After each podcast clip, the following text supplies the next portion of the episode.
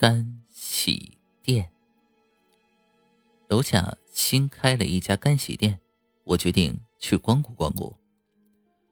很简洁的黑色柜台，却不像其他干洗店那样，柜台后面满满都是衣服。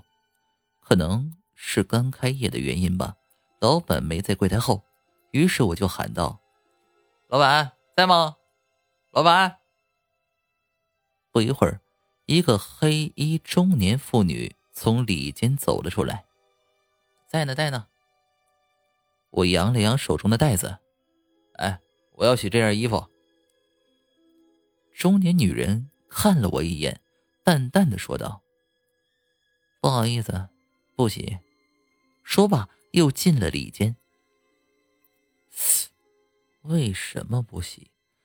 难道是因为刚刚开业，设备还没有使用吗？我有些失望的提着袋子准备回家，可是出去的时候。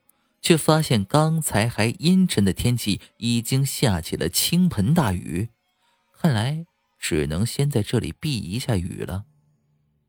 于是我坐在了柜台旁边的椅子上，看起了放在柜台上的电视。电视里正放着新闻。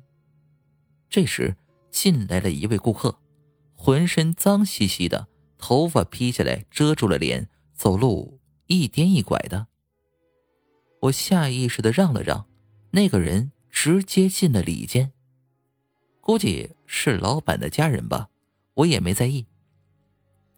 看向窗外，雨越下越大，门再一次被打开了，是个女人，穿着一件红色的长裙。她的走姿很奇怪，几乎是 S 型，像前面那个人一样。他也直接走进了里间，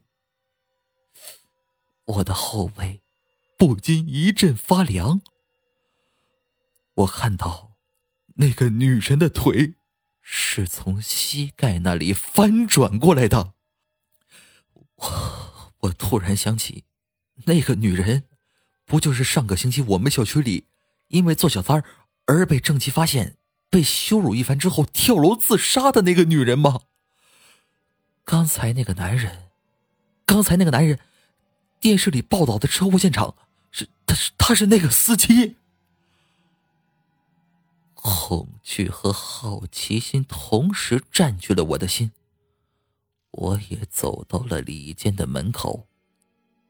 门并没关严，我很容易就看到了里面。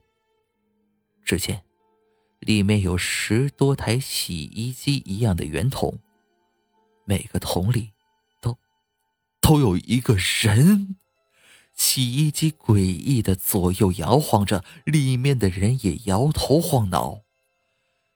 洗衣机旁边凳子上还坐着刚刚进来的两个人，似乎是在排队。几滴水突然滴落在我的颈上，我抬头一看。几个人被晾衣架挂在天花板上，对着我诡异的微笑着。啊！我惊叫一声，跌坐在地上。老板娘闻声走了出来：“你怎么还没走？这不是你待的地方，我这里只洗不干净的灵魂。”